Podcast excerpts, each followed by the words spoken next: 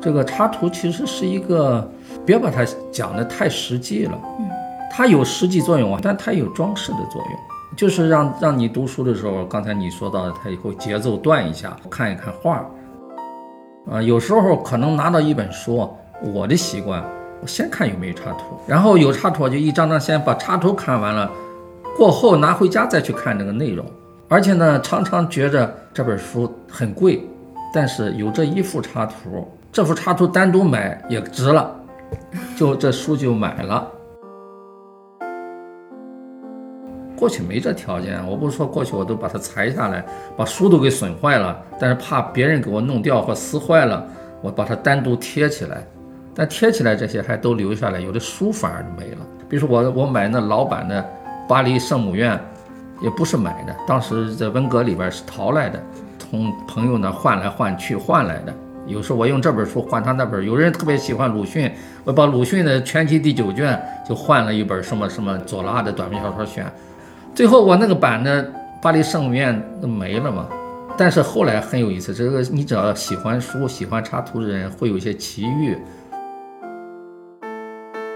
全世界的爱书人联合起来，你好，我是小雪，我们会不定期的邀请一些新书啊、经典书的。作者、译者、设计师等等好朋友啊，一起来聊跟书相关的内容。今天坐在我旁边的这一位呢，哈，是出版界响当当的大人物哈。他是最早提出图文书出版理念并付诸于实践哈，成绩斐然的一位出版人。他创办的老照片呢，和提出的一系列有关图文出版的观念，引发了读图时代的到来。他就是我们的出版家。汪家明先生，大家好，呃，很高兴能跟大家聊天。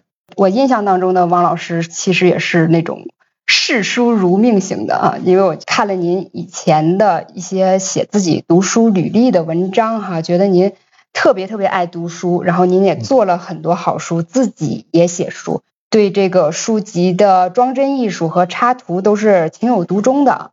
王老师，您写过一本书叫《难忘的书与插图》，我记得这本书的这个自序里哈，您的第一句就是在我的书梦中是无法把书与插图分开的。我就很好奇哈，您的这个书梦是一个什么样的梦？然后插图在其中又是一个什么样的位置呢？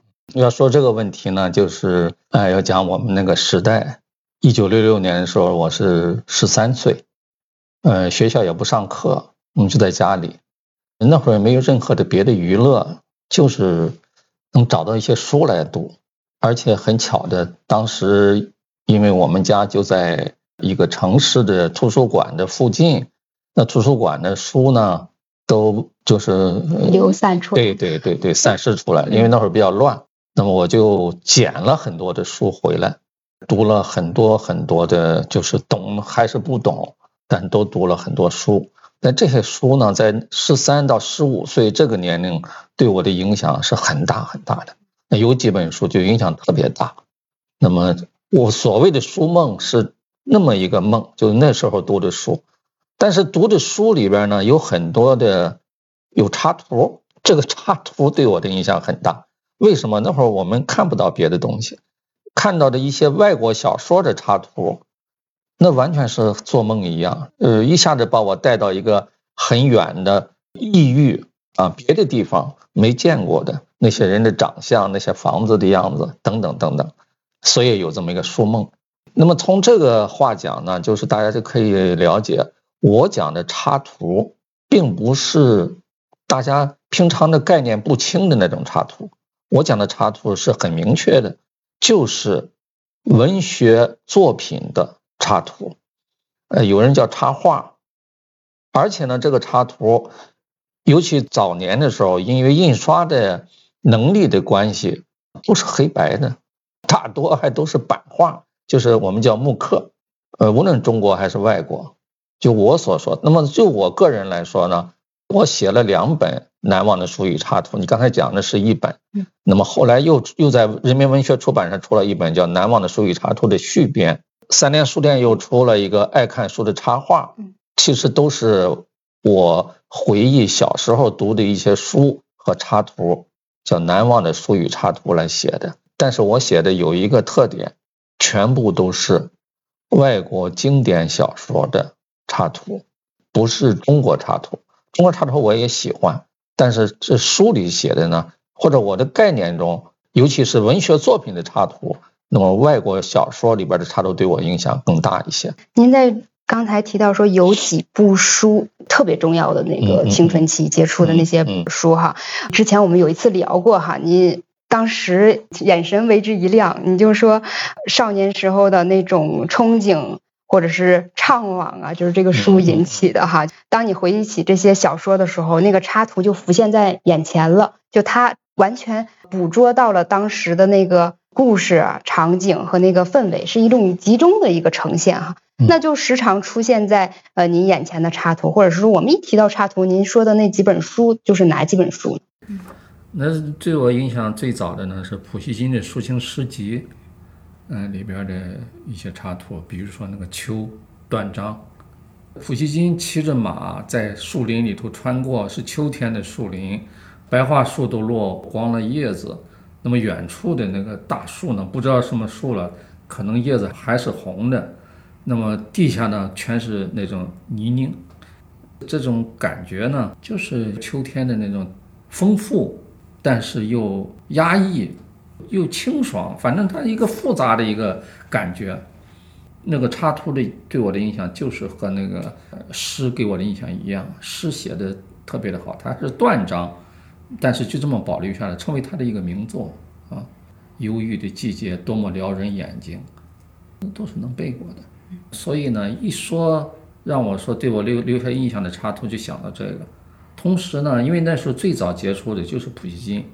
那么，而且是查良铮翻译的普希金，就包括《欧根奥涅金》。《欧根奥涅金》里边呢，主要是大吉亚娜。我没见过外国人，那这长什么样呢？你就看她就知道了，像一棵白桦树一样的一个少女，而且看着很柔弱，很纯洁。因为那个大吉亚娜是个特别富有情感的一个女子，其实普希金自比了。也可以说那时候那么小，有些书实际根本读不懂，但是呢，插图是可以看懂的，所以它的位置呢就特别重要了。为什么插图会留那么深的印象？尤其像普希金的那个《欧根奥涅金》里边，他这个达吉亚娜那张在夜里的那个看不出漂亮来，但是你会感觉到那种夜的寂静，他的这种怀念或者思念那种感觉，不是很严重的忧伤吧？反正带点忧伤的感觉，很符合那个十十四五六岁那种年轻人哈，多愁善感，真是多愁善感。那时候情绪起落很大，高兴的时候兴高采烈，突然就不高兴了，那不没什么原因，就是那种青春期的时候。那么在那个时候接触了这样的插图，看了这样的书，嗯，那个诗也很奇怪，诗里边写到了决斗的时候。被打死了嘛？他本人最后也就觉得被打死了。就这些事儿呢，在当时，在一个小孩的心里头呢，少年的心里头呢，可想而知的。而且又是一个在一个城市里边，家呢是个外国房子哈，住在那儿，那种想象呢，完全超出了中国，超出了地域，完全是想象出去的。就这插图的作用，可能就更大。对我来说，他这两个插图呢，不是一个画家画的。其实里边关于大吉亚娜的插图多得很，那你这些不同的插图都是画一个人，不同的人放在一本书里，那你可以充实你对这个人物的理解和想象，而且你可以从各个角度去看它，啊，是这个样子。嗯，这插图的作用呢，就就就在这儿，关键是其实作用都都是模糊的，就是自己喜欢，就是愿意看。啊，类似这样的插图太多太多。后来我就为什么要写那书呢？就是我觉得这些插图都值得写，都和我的读书连在一起。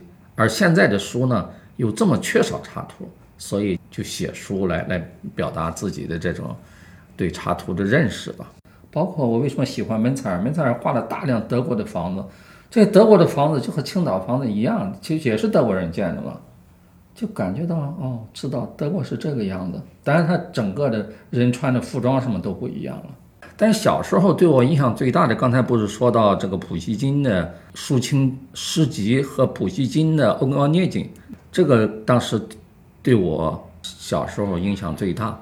但是真正的影响我一生的一个小说呢，叫《初升的太阳》。现在一般人不知道这个小说。呃，这个小说里边呢，是讲的一个少年画家的一生，是个纪实小说。那个作者呢是在当时苏联啊，苏联最有名的儿童文学作家，两个最有名的，一个是盖达尔，一个就是这个列夫卡西里，他写的这小说我看了十几遍，但是呢，里边的插图对我有重要影响。呃，你比如说他给他妹妹画的一个像。这个小孩呢有绝顶的绘画天才，但是他十五岁的时候出去打猎，他的一起去的小同伴不小心枪走火，一枪把他给打死了。但是死了，他死了之后呢，他的画就在莫斯科就搞了展览。所谓的画的好不是主要的，他画的那个前奏曲呢，我感觉是代表他的一生，就是他一共。就活了十五岁，他是画开演之前或者刚刚要开始前奏曲嘛，乐队指挥已经站起来了，而剧院里的灯光刚刚灭掉，还有点余光。你看，所有人还有点余光。大幕呢已经动起来了，但还没有拉开，这正是象征了他这一生。作为一个少年艺术家，他的前奏曲刚刚开始，他就，所以小说的名字叫《初升的太阳》。那对他评价很高了，就是你光看小说的话，没有这些插图，你就没有那种感觉，你不能理解。那有了插图呢，你就理解他，他是有思想的。别看他很小，比如说他有一张毕业作品，这个老师让画三个，就是俄罗斯这个历史上有一个传说，叫三个勇士保卫俄罗斯民族。那么画三个勇士的。作为一个题目来画一幅创作的画，可是他画的呢，老师不能理解。他画的是三个勇士的背影和三匹马的屁股。老师说：“你为什么要这么画呢？”古代有很多名画家也画过三勇士的题材，都是三勇士对着打架。他回答的很有意思，他说：“三勇士是保护我们的，我们应该在他后面，他只能在我们前面。”你看他这个。他这是很有思想，这个小孩呢，这个对我的影响很大。这本书影响了俄罗斯的很多人，而且后来我查到，到现在为止，还作为俄罗斯中学生一百本必读书之一，在俄罗斯还在出版。那么这些话就完全印在我的脑海里，它永远都不会消失。如果没有这些图片的话，当然这小说我也能看，比如说看插花女，那就。呃，一个星期都吃不下饭去。那时候那很小了，就十几岁嘛。我看的插画里没有插图，但是巴黎圣母院这些插图给我留下深刻印象。我到什么地步呢？我当时是用别的书兑换到了这上下册巴黎圣母院。我喜欢这些插图，我借给别人看，我怕别人再给我弄坏了，我就把这插图裁下来贴在我的一个本子上。再看这个小说里边就没插图了。而且就因为这个样，那几张插图我一直保留到现在，就我还存着，那存了已经现在说已经五十多年了吧？五十多年，五十多年了。再比如说有一个我特别喜欢的一个，大家一开始以为是个铜版画家，实际上是个木刻家，叫多雷，法国的。那么他给圣经、给神曲、给这个包括拉封丹、寓言这些古典的。文文化作品吧，他画了很多的插图。其实这些书呢，我小时候是看不进去的，但是这些插图反而给我留下深刻的印象。这个多雷是个神奇的人物哈。嗯。我们后来看什么人猿泰山这些电影，美国人拍的，就是那些大猩猩什么的，实际上都是从多雷的里边产生的灵感，多雷的那些画里边产生灵感，就他用画。展示了一个真实的地狱，展示了一个真实的圣经的故事。他是用画来转换了一下。呃，当然那时候碰上什么书有插图的就有了，没有插图的那你也没办法。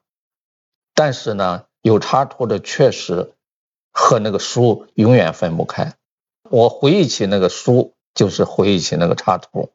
那时候看不到多少什么图片类的东西，我们那时候和现在不一样。但反过来说呢，实际上现在也看不到这种插图了。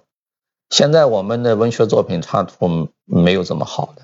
没有下这么大功夫来画的，所以这个插图的这个好的插图呢，现在是很值得呃珍藏或者是珍视的。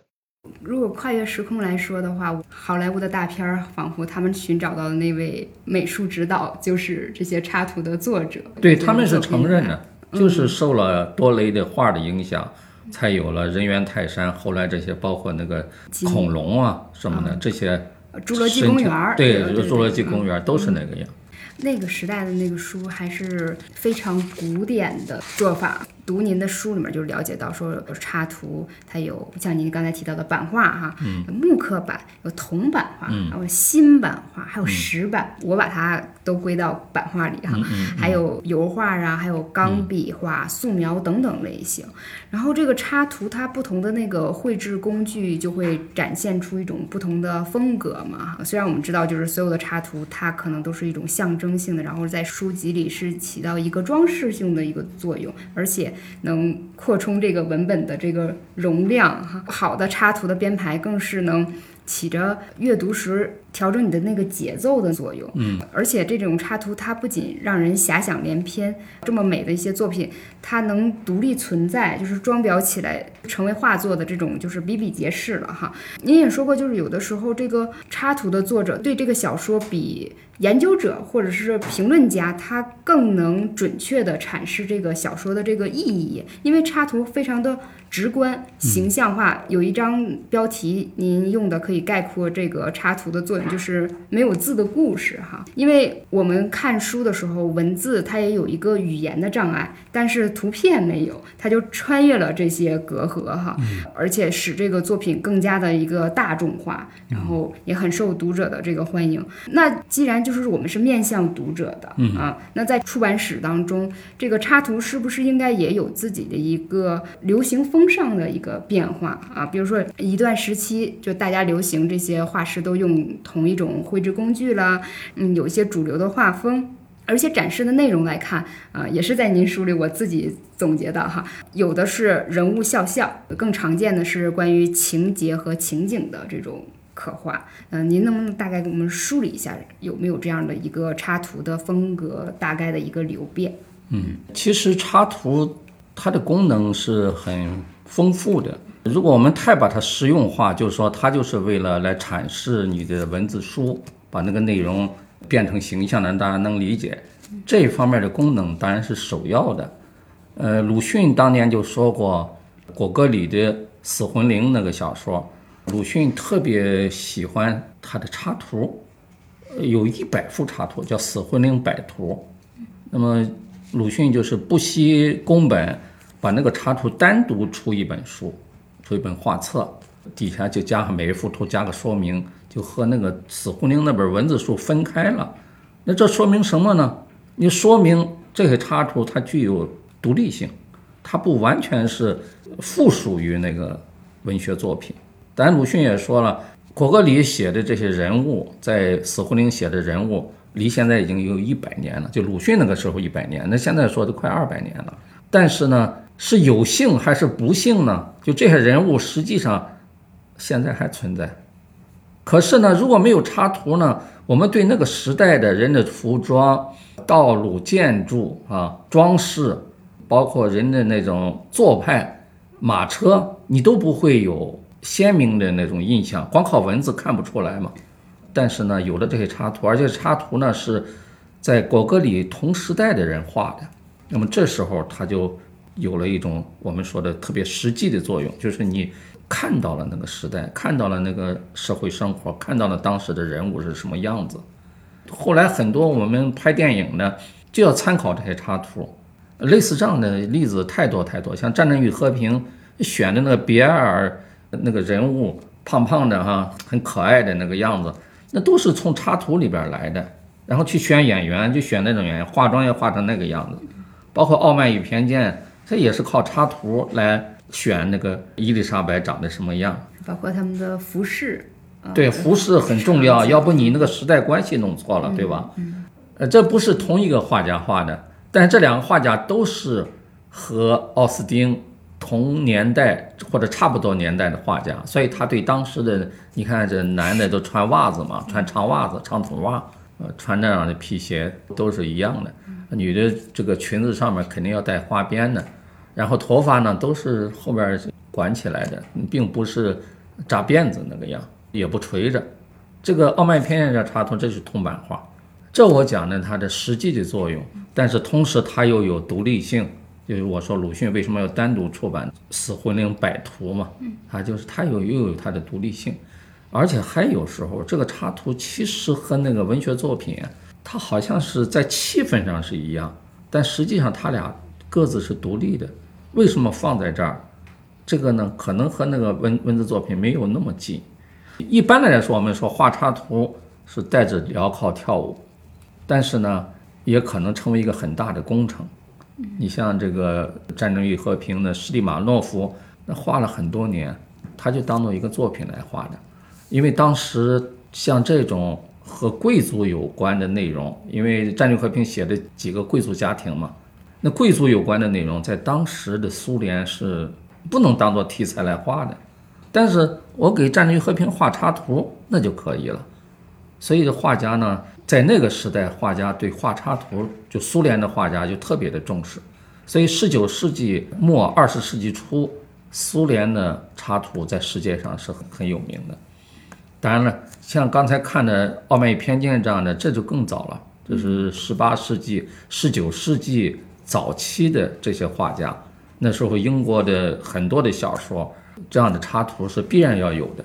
就是说，大家那些出书的人或者那些作者，他为什么要给他的书加插图呢？对吧？我们可以站在他的角度来理解一下。就第一个，读者会喜欢有图嘛，纯文字比较比较沉闷。那第二呢？作者会喜欢，因为他很想看到这画家怎么阐释他的书，怎么理解他的书，怎么理解他的人物，对吧？那再一个就是一本书作为一个艺术品，它可以读文，也可以读图。其实中国也是这样，中国本来书籍叫图书嘛，我们现在说图书好像就是书籍，就是图书，但实际上图书的概念首先有图，然后有文字才叫书。这图书对吧？呃，中国古代的著名的那些经典小说，《水浒传》《红楼梦》啊，《三国演义》啊，其实都是有大量的插图的，《金瓶梅》啊，都都有几百幅插图，也是这个样。所以这个插图是一个呃既文学又美术的概念吧，它不是一般的美术作品，嗯，它是一个独立的品种，它就演变过程就是这样。一开始是受印刷的制约，我们都知道，比如说我们说绘本。嗯，现在我们叫儿童绘本。儿童绘本的产生呢是最早在英国，一八几几年。那么大家公认的那种，现在有的人把插图也把那个绘本都放在里边，甚至把连环画也放在里面，因为它都和插图有关，因为它都是根据一个故事的文本，尤其我们的连环画都是根据文学作品来画的嘛。比如说《三打祝家庄》，这都是根据文学作品来画，叫插图也未为不可哈。但是呢。都和印刷有关，为什么呃一八几几年就出现了绘本呢？因为那会有了彩色印刷，要没有彩色印刷就没有这种绘本的出现。那么为什么文学作品的插图都是黑白的呢？尤其木刻多呢？也和印刷有关，因为那时候你你印彩色，或者你有了彩色印刷也舍不得一本那么几十万字的文学书，你都用彩色来印，那太不合算了嘛，那价格会很高很高，所以只好。用黑白的插图和书一起印，当然后来也有彩色插图，有一些彩色插图，现在就呃更方便了，有些画的也很好，但那是少量的。那么就凭我个人的爱好，我喜欢的是早期的这些，我就觉着他画的更认真，画的更投入。后来他们用那个板刻，也是因为这样可以便于印刷。对，因为最早呢，我们都是字是凸出来的。就我们叫签字嘛，签字印刷。那么如果是我印一本书，有图又有文，我要一起印，那个图最好也是像签字一样凸出来的。木刻嘛，呃，要留下的东西就吐出来，沾上墨以后一印，印到一起了嘛，它就可以一起印。但后来为什么这个铜版画虽然好，它做插图它可以画的像丢勒似的，可以画的很细。铜版画嘛，它是用用一种腐蚀的办法，用个铁笔在铜上铜板上画就行，画完了弄到腐蚀水里，你画过的地方就挖下去了，那挖下去的地方就腐蚀掉了嘛，腐蚀掉了，你涂上一层墨，把它擦干净，那些挖下去地方那些墨就留在里边，然后弄到纸上一压，那挖下地方的墨就出来了，就形成了一幅画，可以画的很细。但是呢，有个问题啊，它是挖下地方出来，签字呢是要突出的地方印出来，它就不能一起印，单独印。哎，没办法呢，这时候又恢复，又出现了木刻做插图，有一阵木刻都不行了，因为还有石板画什么的，呃，尤其木刻插图恢复它的这种又一次兴盛，就起源于多雷，多雷他的画看着像铜版画那么细，因为它叫木口木刻。就我们过去说木刻呢，是一棵树树脂材的那个板子来来刻。那么树脂材呢，那个板子没那么硬。它现在木口木刻就是把这个树是横着裁，那个年轮一样的那个板特别硬，在上面，而且用的刀呢是用铜板的刀来来刻，所以刻的很精细。嗯，那印出来呢也很精细。但是多雷就属于有个工厂。他有四十个人的工厂，留下的没有那些匠人的名字。其实他就是指导他画画了以后，他画完了交给那些匠人把它刻成这个木口木刻。要不他哪有那么那么大的产量？多雷的这个精细程度。我就不太懂，我还以为是那种钢笔画。对，就就 很多人以为是铜版画嘛，其实它不是铜版画，叫木口木刻。因为它的木口木刻又使木刻做插图又兴盛起来了，兴盛了很多年，一直到中国。中国其实也有也有很多很好的插图。您刚才提到一句，就是苏联的这些插图作者、画家们哈，做这个插图的时候更能体现带着镣铐做图。我刚开始先入为主的观念，当然这也是其中的一部分，就是插图作者他再怎么画，他不能脱离这个文本，为这个书服务的一定程度上哈，至少是从书而来。然后苏联的这些画家，因为那个时代的一个问题，在插图的这个古典的文学作品里面释放自己的这个艺术的激情和。才情哈，呃，插图作者们他们的一个工作方式可能是什么样的哈？就我们刚才讲，不同的插图的作者，他们对那个小说的这个理解是不一样的。数据上来看，有很多插图的作者，他们画了大量的作品，就是一天画一幅的这种程度，他们有功夫看完那个浩浩汤汤的百万的煌煌巨著，然后去给他们做插图吗？他们会不会跟作者就有这种呃交流，说啊，我要写个什么样的书，这个人是什么什么样？他们可能直接就。挪用了时代里的某些人物的形象啊，捕捉复刻这些内容，然后放到这些书里面。还是有一些插图作者，他跟小说的作者有特别密切的关系。嗯，这个有一些是这样，有一些就是作者还在世，那么他的作品出版以后，他的画家朋友就给他来画插图，有的这个合作好多年，就像那个菲兹和这个。呃，狄更斯，他们一起合作了多年，他对狄更斯里边写的人物什么，他都是很了解的。但是也有很多很多，也许经典作品，都是后人画的插图。就刚才说《战争与和平》，施里马诺夫画的，还有《安娜·克莱尼娜》里边的插图，它都是经典嘛。甚至包括《静静的顿河》，虽然作者还在世就有了插图，但是呢，他还是要仅仅去。查找去研究那个书的文本，在那个文本的基础上去考虑。说中国也可以，比如说中国像人民美术出版社原来那个王树辉画的《西厢记》，他为了画《西厢记》，他到北京图书馆去查了很多资料，那个明代的那种服饰、古代的服饰、古代的家具、家具上的花纹，包括衣服上的花纹，它都是有根据的。就是作为这种经典的小说的插图，它这方面是要下很大功夫的。但是呢，大量的插图，就画家画的时候，他是很愉快的，他能表现他的个性。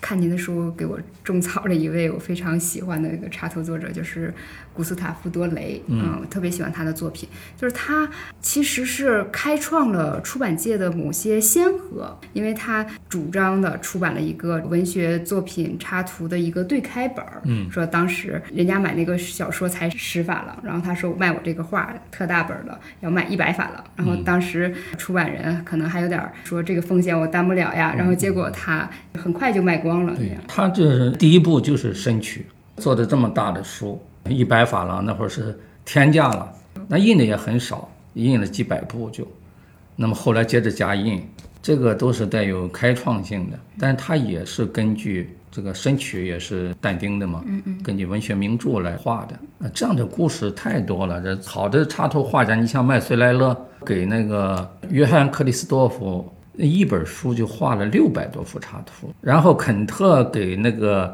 迈尔维尔的《白鲸》画了三百多幅插图。你说三百多幅插图是什么概念，对吧？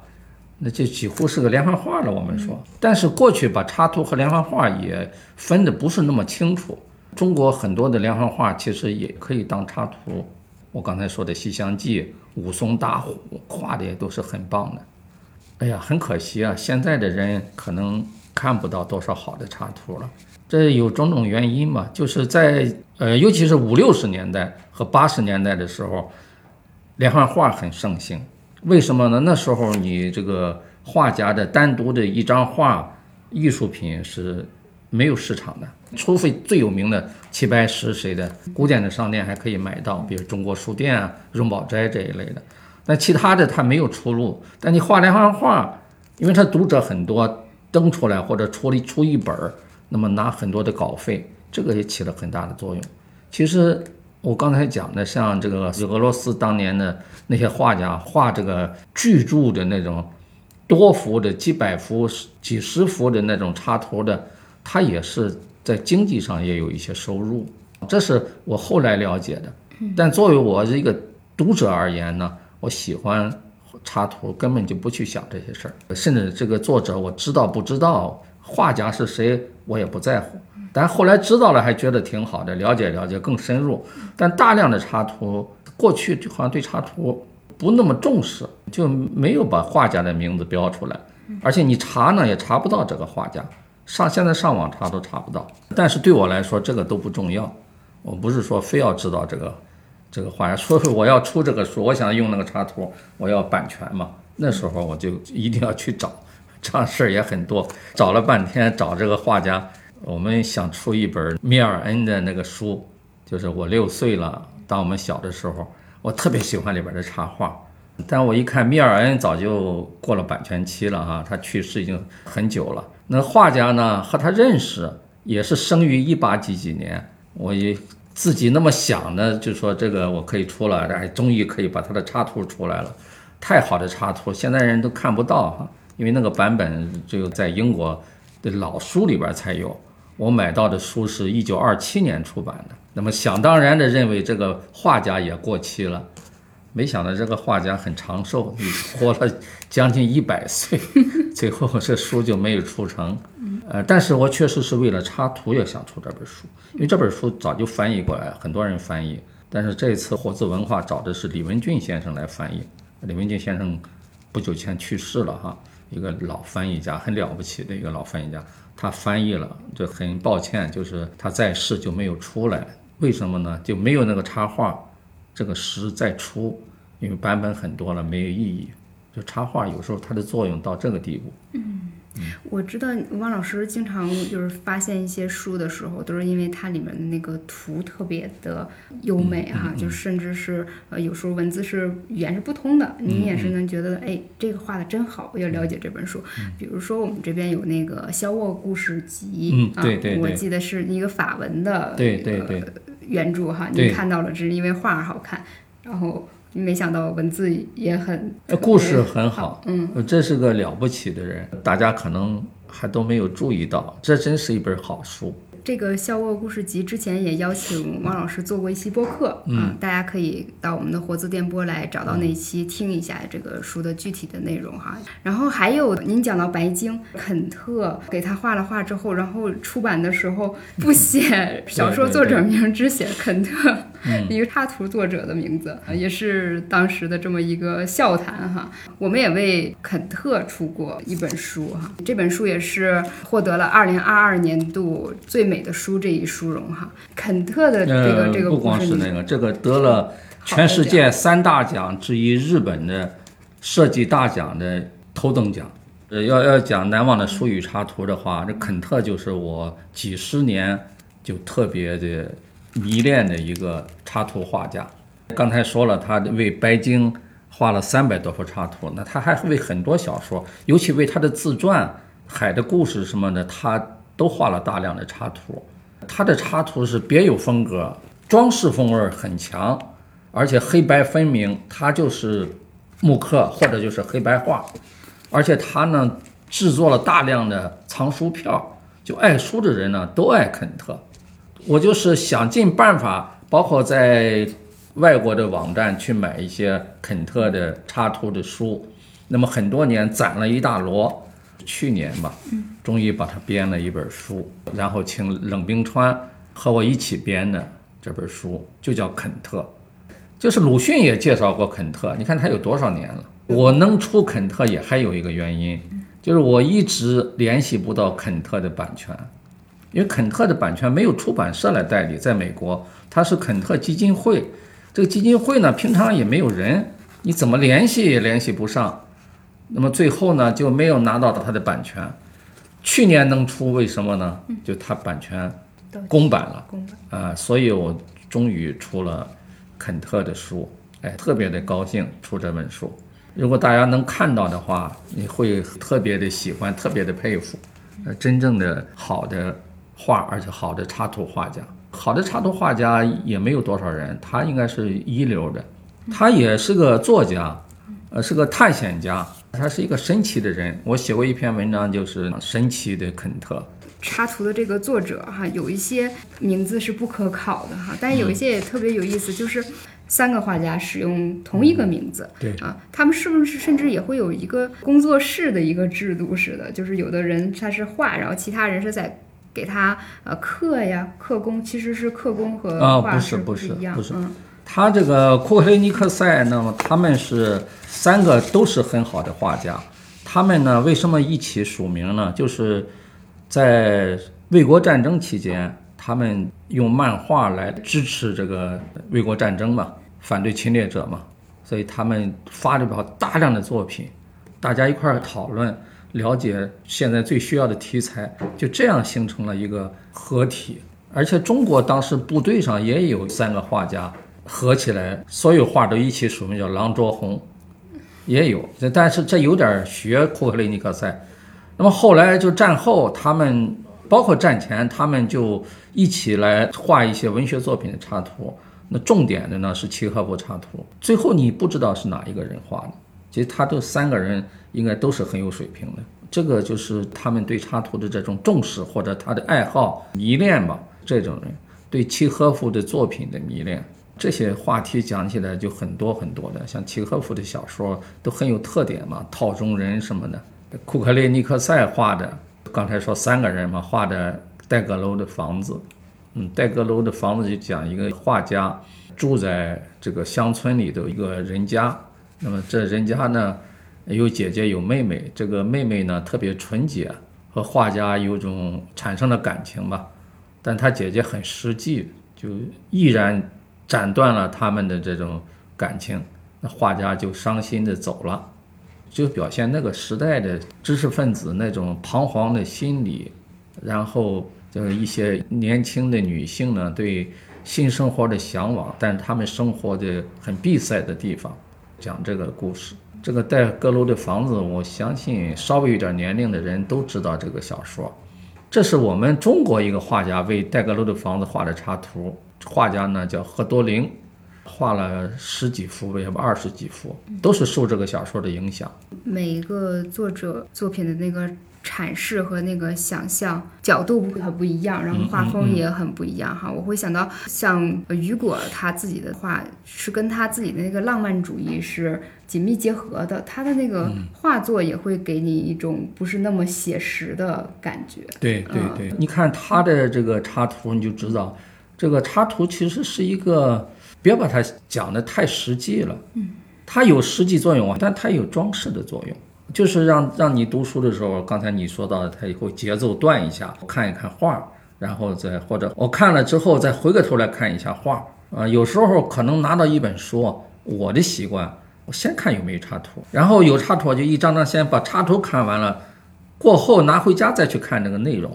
而且呢，常常觉着这本书很贵，但是有这一幅插图，这幅插图单独买也值了。就这书就买了，为此呢，有插图的书我买的很多。但后来有些朋友知道我的爱好，有些藏书的人，他们在市场上买旧书，买到带插图的也送给我。像那个美国兰登书屋一九四四年出版的《爱伦坡小说选》，啊，里边的插图就很棒，很多很多的插图。孔夫子网的朋友他买了以后送给我的，一九四四年版的精装的，插图印的相当漂亮。啊，也包括你刚才说到这个肯特为白鲸的插图那个译文趣事，刚才不讲的多雷吗？他大开本的出版商说卖不出去，他他卖的很好。那么肯特给兰登书屋做的第一本书的插图呢，就是老实人，就是兰登书屋要用兰登书屋的名义来出书了，第一本出的书就想办法要打个响，结果呢，肯特就给他画了。一百多幅插图，插图在里边占了很大的位置。书呢也出的很大，过去的书都很小哈，都是三十二开的。这一本那个肯特画插图的第一本《老实人》，这个那时候肯特年龄也不大，全是黑白画，就和钢笔画一样。开本像现在的十六块，像这个书这么大。结果呢，那个书也卖火了。后来到了兰登书屋七十周年的时候。又把那本书重新出版了一遍，原样出版的。我买到了那个七十年以后的那个版本。为什么买？还是为那些插图。所以你刚才讲，到了白鲸的时候，他画插图已经很有名了嘛。那个他给画了那么多的插图，三百多幅。那个出版商看了高兴死了，赶紧出版。出版的时候封面只写了肯特插画，没有写迈尔威尔的名字。是闹成一个笑话，就对插图太重视了，这个和我们现在对插图不重视形成强烈的对比。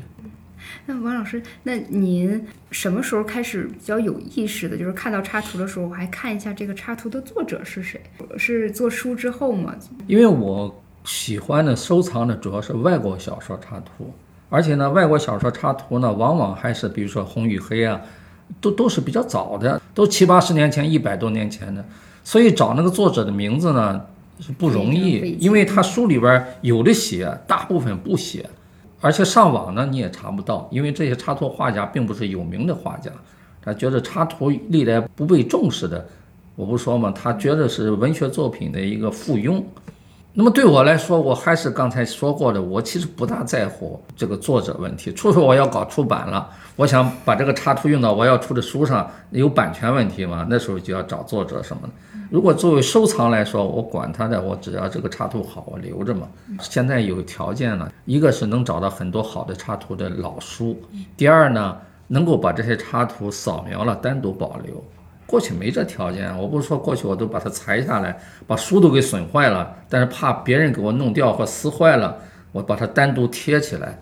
但贴起来这些还都留下来，有的书反而没了。比如说我我买那老版的巴黎圣母院，也不是买的，当时在文革里边是淘来的，从朋友那换来换去换来的。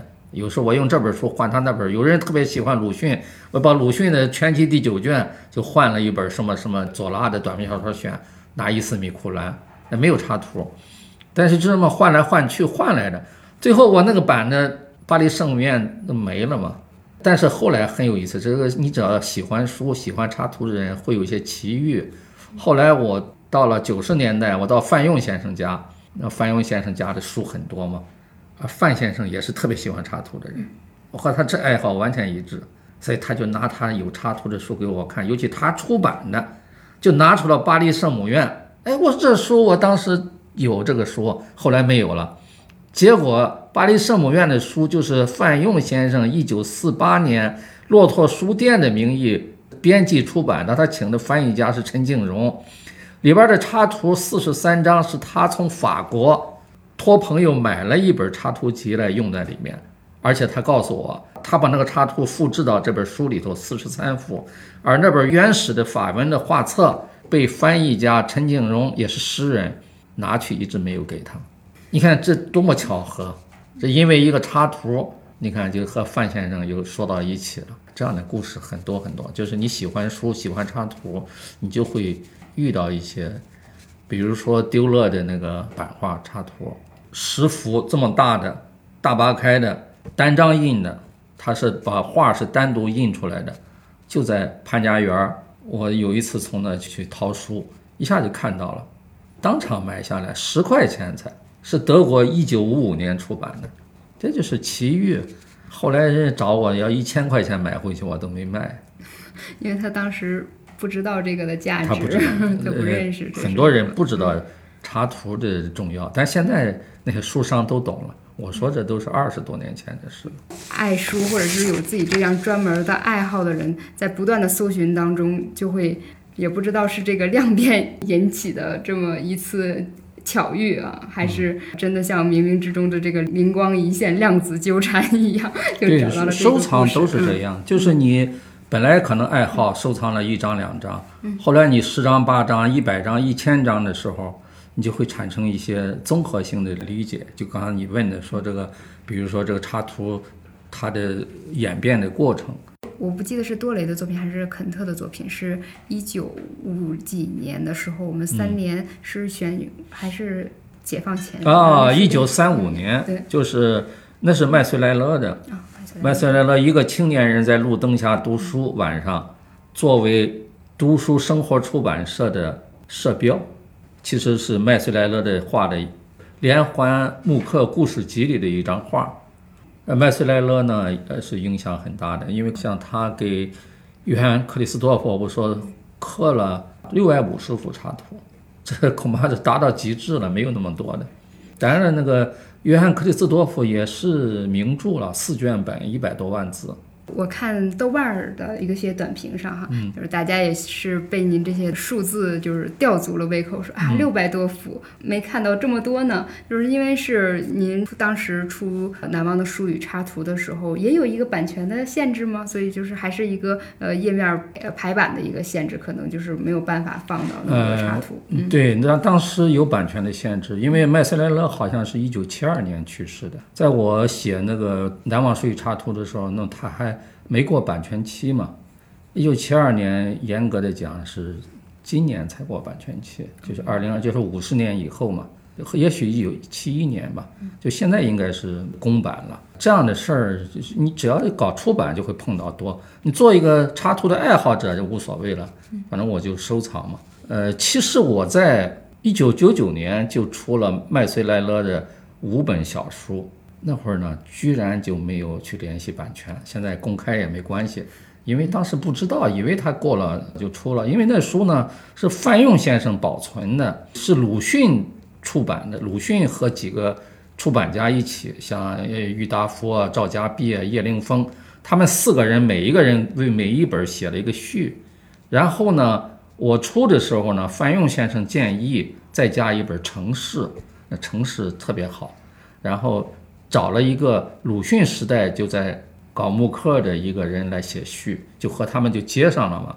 那找的是这里是王琦，著名的木刻家王琦。王琦也也很长寿，也将近一百岁吧，请他写的。从这个角度讲呢，喜欢插图，喜欢木刻，最后也影响了我的做出版。嗯，嗯，我觉得很很合算的吧。您在这个做出版，就是在做书的时候啊，呃跟以前收藏插图又不一样。您开始用插图，在开篇的时候我也介绍您说，您引领着这个读图时代开始做图文书。但是图文书我们以前也是邀请您做过播客哈，我们现在可以说是图文书是图文混排并茂的一个形式。但是插图跟这个图文书还是有一些区别的，这就是插入哈。那您在做书的过程当中，尤其是现在的一些年轻的编辑们，可能会比较常问您呢，或者是说您发现大家用途有一些不太舒服的地方，您提点一下，就是分享一下这个怎，么在我觉得这个呢和咱今天的话题不是一个话题，是因为我们谈的是插图嘛。嗯嗯嗯。呃，图文书的概念是另另一个概念。这个插图和图文书还真是有呃，大家可能不太好区分，其实它还是有区别的。插图我们传统的就是那个样，就是一个文学作品或者一个有时候是散文作品、纪实作品，比如说《巴黎的忧郁》啊，波特莱尔的散文诗也有五十多幅插图呢。但它就是先有了文学作品，然后有画家来给画插图，包括即便是狄更斯，都是虽然他同时代就有画家，但是也是写出了小说之后，然后有画家给他画插图。可图文书不是这样，图文书图和文严格的讲是不能分开的，它是同时在一本书里头，它的关系是高度融合，你谁也离不开谁。而且甚至在设计上，他们都穿插在一起，不像插图，往往就是插图就是这一页纸嘛，比如说里边插很多图，那隔几页有一个，隔几页有一个，它都是独立的。图文书是穿插在一起的，打开书是两页嘛，这两页实际上当一页来看，图和文互相都穿插在一起，这是不一样的。所以插图呢，相比之下其实更有独立性。为什么这些插图能够单独出版？鲁迅还不止出了一本这种单独的，他把那个市民图的插图也是那个量很小，可能只有十几幅吧，二十几幅，他把那个又单独的出了。为什么单独出了呢？就在出呃文字书的时候呢，这个插图还没有弄到。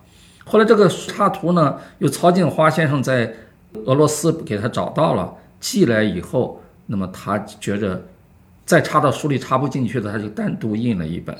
鲁迅对插图特别特别重视的，还是那个话，我觉着咱今天这个话题啊，可能对很多读者来说就觉得这比较遥远的一个事情了。插图不插图，现在图像那么泛滥哈，那那也都无所谓了。但是有所谓的是什么呢？你再泛滥，这些老的插图，这些老书，它的价值就已经是经典了嘛，它永远都不会过时。你现在看那些插图，你的感觉可能和你现在新书的插图那感觉是完全不一样的。它又有了新的东西在里边儿，就是更值得你去回忆、去打磨。现在条件好嘛？你如果喜欢哪一幅插图，你可把它扫描下来，弄个镜框挂到家里，那你的品味就不一样了。这是我的，不一定对哈。平时没有刻意的总结过，就是现在您说，我会想到我们常见的它插图配图的方式哈，就是插图按照文章的那个顺序越提到哪儿，然后插在旁边儿，有一部分是可能前半部是文字，它在后几页把提到的某些图给配上了。嗯，在我的眼里，它就是配图的概念。呃，最早我们三联书店出的那个《世界美术名作二十讲》，他就把里边提到的那些画选了一部分，就放在最前面集中印。为什么他要用铜版纸来印？那文字不能用铜版纸，一个是太贵，一个是太沉，一个铜版纸印字也不好看。这也叫插图，因为它是根据书的内容，书里头谈到的这些话选了放在那个地方，大家看一下。啊，包括什么罗丹艺术论，呃，都是用这种办法。但那那这个办法现在看就已经过时了嘛，比较落后了。但是也还有在用的。再比如早年的那个插图，也是用不一样的纸印的，印完了单张裁下来以后呢，单独要粘到那一页上。粘到那一页不好粘，因为它那个这个装订有关系，装订是一手一手的，我们叫一沓一沓的。那么这一沓的地方，两沓之间粘最好，不是两沓之间你粘到那一沓里边呢，它就很容易不是脱页，它就会反正把那一页弄得很差了，就不好看了。这书就翻不开了，因为你要粘上嘛。那么这时候呢，他就在这个插图底下写上见哪一页，很多人没注意这个，这老书里边经常这个意思，这一个插图是那一页的插画，所以他写见哪一页，见比如说二百五十页，就这个样，有各种各样的办法。你刚才说的那种集中的也是一种办法。我们做杨绛先生的《我们仨》，我们仨不今年是二十年嘛出版。当时董秀玉老师就是本来把那个插图就和文字混排，就这一页上可能有一张画，有一张照片，同时底下有文字。最后他发现图文混排以后会打断了文气，因为文字本身写的很棒，确实写得好，打断文气。他最后决定还是集中来放，就把那些照片呢，他很多很多的照片，最后精选一下，分成两沓吧。这边插一下，那边插一下，但文字本身还都是完整的，但这也也叫插图，但是不是我讲的概念的插图，我讲的概念也还是那种美术作品，不是照片，画的创作的，我就为这本书，我就为这个作家的东西来创作的。鲁迅小说有很多插图，《阿奎正传》有很多很多插图，丰子恺也给他呃，丰子恺也画过，对，丰子恺也是个插图大家。我们这里面其实还有张光宇小吉，这也是因为您当年看到插图，然后为他做的书。哎呀，张光宇太好了，张光宇哈，张光宇最早的插图就是民间情歌，那个到现在被奉为经典，也是我特别喜欢的。但当年呢找不到，当年那个人民美术出版社出过他的一本叫《张光宇插图集》，印的很大。呃，一九六三年出的，很精致，买不起啊。那会儿也也不知道，一共印的也不多。现在在市场上可能很贵很贵了。就他的插图，可以说中国这一百年来最了不起的他的插图。那么我是也是退休以后，现在在活字文化嘛，终于圆了梦，出了肯特，又出了张光宇小集，这一共是张光宇小集一共是四本。也可以说圆了插图梦哈，爱插图的梦。汪老师，那您还有在等待他的版权期，或者是梦中的一定想给他再做书的这样的插图的作者吗？有啊，有。还有还有是吧？刚才我讲的那个李文俊先生翻译的米尔恩的那两本书，我就要等到公版以后再来出，因为没有这插图呢，这个书就不行。而且那个书呢，不仅仅是插图画得好，而且它的排版上插图和文字的关系也处理得好，这个都很重要。我们直播间里有人提问哈，您会做单册的经典文学插图本吗？这位朋友他很有见地哈，呃，因为这些年来这二十年吧，有很多出版社也出了大量的插图本，尤其人民文学。人民文学出来以后，上海译文还有译林出版社都出了大量的插图本，而且巧的是，这些插图本都和我一样，就是外国小说插图，大量的。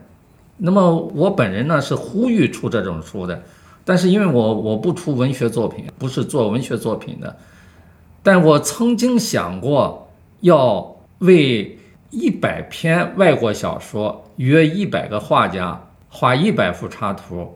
然后搞一个展览来卖这些插图本的小说，但是很可惜没有做到，因为我想用这个办法呢振兴一下中国的插图事业，不是画不好，是没有人重视。我认为是这样，没人重视呢，也还有一个原因，就是说你画一张个插图呢好像不重要，对画家来说也挣不了多少钱，也不会成为他的代表作品。你比如说张光宇的地位一直不高，就是因为他的主要是插图，他不是像齐白石、像黄宾虹那样画一些单幅的作品，他的单幅作品很少，因此他好像就不是大画家。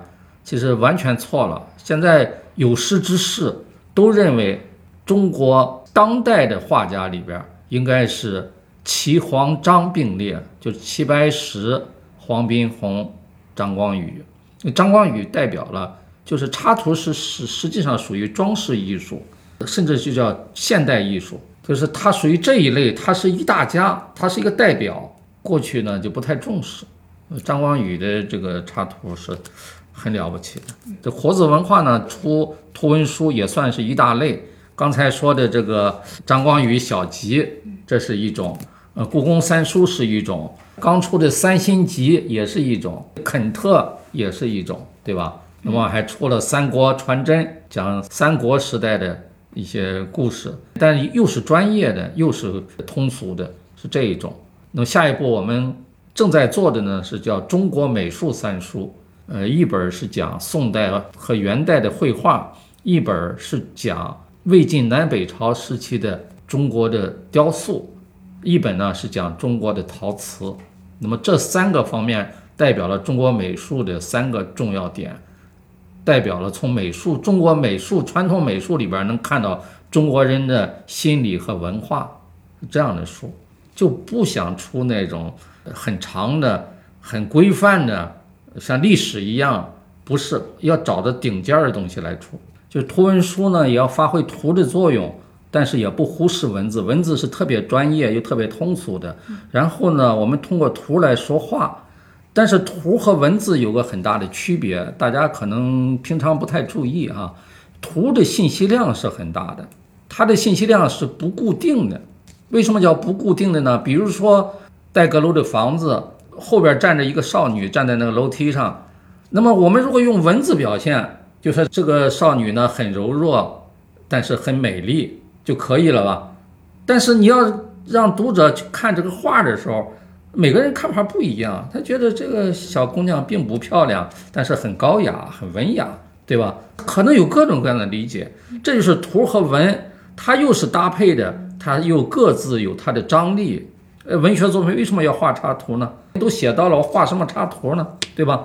不是的。这个插图会使你对这个小说的理解呢，是完全是可以不一样的。《精英顿河》里头写那个女主角，写她很漂亮，但是你看那个插图呢，她是胖胖的，完全是那种顿河人那一代那种呃民族的那种人呢，她以胖为美，这个感觉是不一样的，看你怎么理解。那么在我心目中，这个插图我能留下印象，我喜欢，比如说那个。巴黎圣母院有一张是艾斯米拉达被按在那个绞刑架前，要他忏悔嘛。但我觉得这个画呢，就给我的印象很深，很压抑，留在我的印象里。但有的人可能不喜欢这一张，喜欢另一张。图像它有它的一些独特的信息，就是我们说接受美学嘛，就让这个观看者他去自我去理解。那他文字呢，他给你固定了，他说漂亮就是漂亮了，你不能改变，对吧？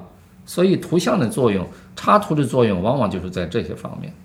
那汪老师，您最新出的这本美术给予我的，嗯，可不可以给大家简单的介绍几句啊？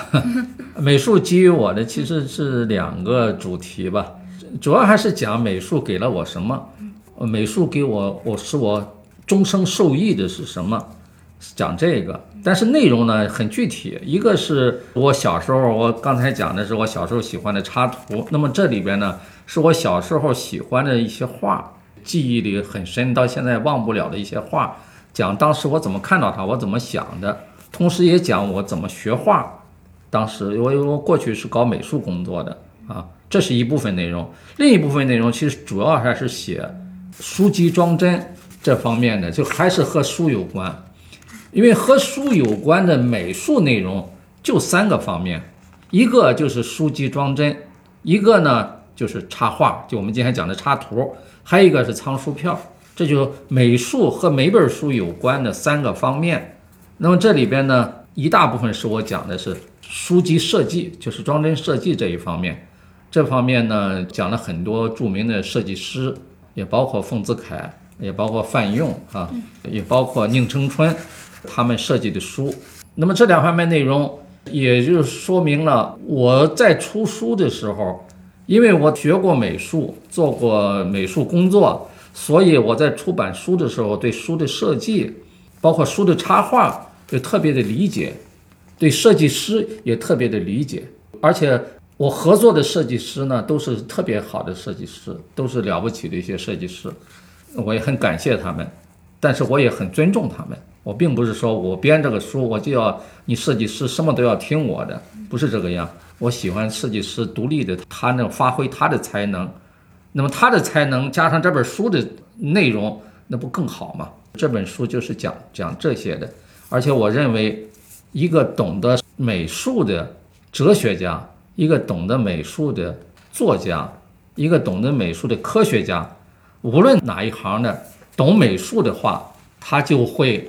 对他的那一行的工作产生重要的影响。的的确确，就是我们现在是一个图像泛滥的时代，尤其是今年有 Chat GPT，我们开始有那个 AI CG，就是用机器制图。但是我们在每次看到那个图片，它有一种视觉的一个冲击和你对技术的一个惊奇，但是不会像汪老师在。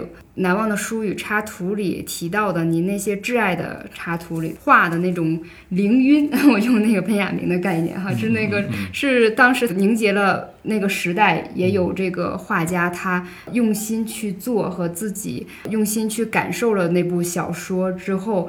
把自己的那些想象倾注于笔下的那种情感，哈，我想这些就是我们穿越了时代，穿越了地域。作为一个当年的啊那个匮乏的年代里的一位在青岛的一个小朋友，当时是十五岁左右哈，然后去看那样的作品，依然在内心留下那样的震撼，甚至是。影响了您之后的审美从业哈，嗯，就像呃《美术给予我的》里面，您也说过，您是通过美术进入社会和人生的，对对对，啊，也是这些插图让您发现了自己的性格一样，就是比如说某些作品喜欢与不喜欢，嗯，然后它透露了什么样的一个气质，然后您也在里面认识了自己，好像树立了自己的一些价值观念一样，是吧？人每个人。从小到大，总有一个角度进入社会。你你怎么进入的？啊，有的人就是大家都一样嘛，就正常进入了，什么幼儿园啊，上小学，慢慢进入了。但对我来说呢，就是我是从美术进入的，就我因为喜欢画，那么我就要去了解这些画的背景，因为喜欢画呢，就去观察周围的，比如说你比如说光观察人鼻子的影子。这鼻子它那个阴影，因为画的时候经常会鼻子最重要嘛。鼻子为什么最重要？鼻子是在人脸上最高的地方。看人的时候老去观察这个人，看他的眼神啊，呃，看他的造型啊。比如说看大自然的色彩，过去不注意的，现在都注意了。再一个呢，因为我喜欢一些这个名画，这些名画有的是讲的历史，那么我就会去了解这些。历史的背景去了解历史，你比如说喜欢苏东坡，那么我就了解苏东坡是个什么样的人，他的生平，就是所有的事我都是从美术展开的，甚至包括对光的认识，因为画画就必须要有光，那光是怎么来的？要要去了解这个光的作用，嗯，了解，比如说你画一个墙，墙的。下面什么颜色，上面什么颜色？本来墙是一个颜色，但你仔细一看，颜色不一样，这就光的作用。靠地的都是暖的，靠上的都是冷的，受天的作用。你就是科学、哲学、社会、历史，你都会从美术的角度进入的。这就对我来说，这是我的我的一个体会吧。您为了这个年轻时代的这个书梦，然后这一生都围绕着这个书梦哈，就是把当年引发您畅想的这些作品，然后后来呃认知道了这些作者，然后为他们做书，连缀着您的这个一生的感觉，很羡慕您是从这个美进入这个世界的。嗯，也不是有意的，就是阴差阳错吧，就走到这一步。但是，如果是我们现在懂了的话，审美的重要性，反正就我个人体验就是这样，它审美太重要了，并不比任何一一个方面的修养要轻松，它这都是很重要的，甚至是更重要。懂得审美的人，但我还是不行了。审美的这个素养比较高的人，我觉得是很令人羡慕的，他的生活的内容是丰富的，精神。是丰富的，汪老师是非常谦虚的，这个引号的不行哈，是我们可以看这个书。希望今天每一个陪伴在我们这个直播间的朋友们啊，不论是在今天还是说以后，您在翻阅图书的时候，都能邂逅到那张能让您难忘的啊，终身难忘的一张插图。嗯，从这个评论区来看，也有一些编辑朋友在看哈，然后也希望呃这期节目能给您一些启发。在以后的这个做书的过程当中，尝试着是不是能放一些用心的、美好的插图在里面，给读者更多的享受哈。好，那感谢各位的陪伴，感谢汪老师，谢谢大家。嗯，再见。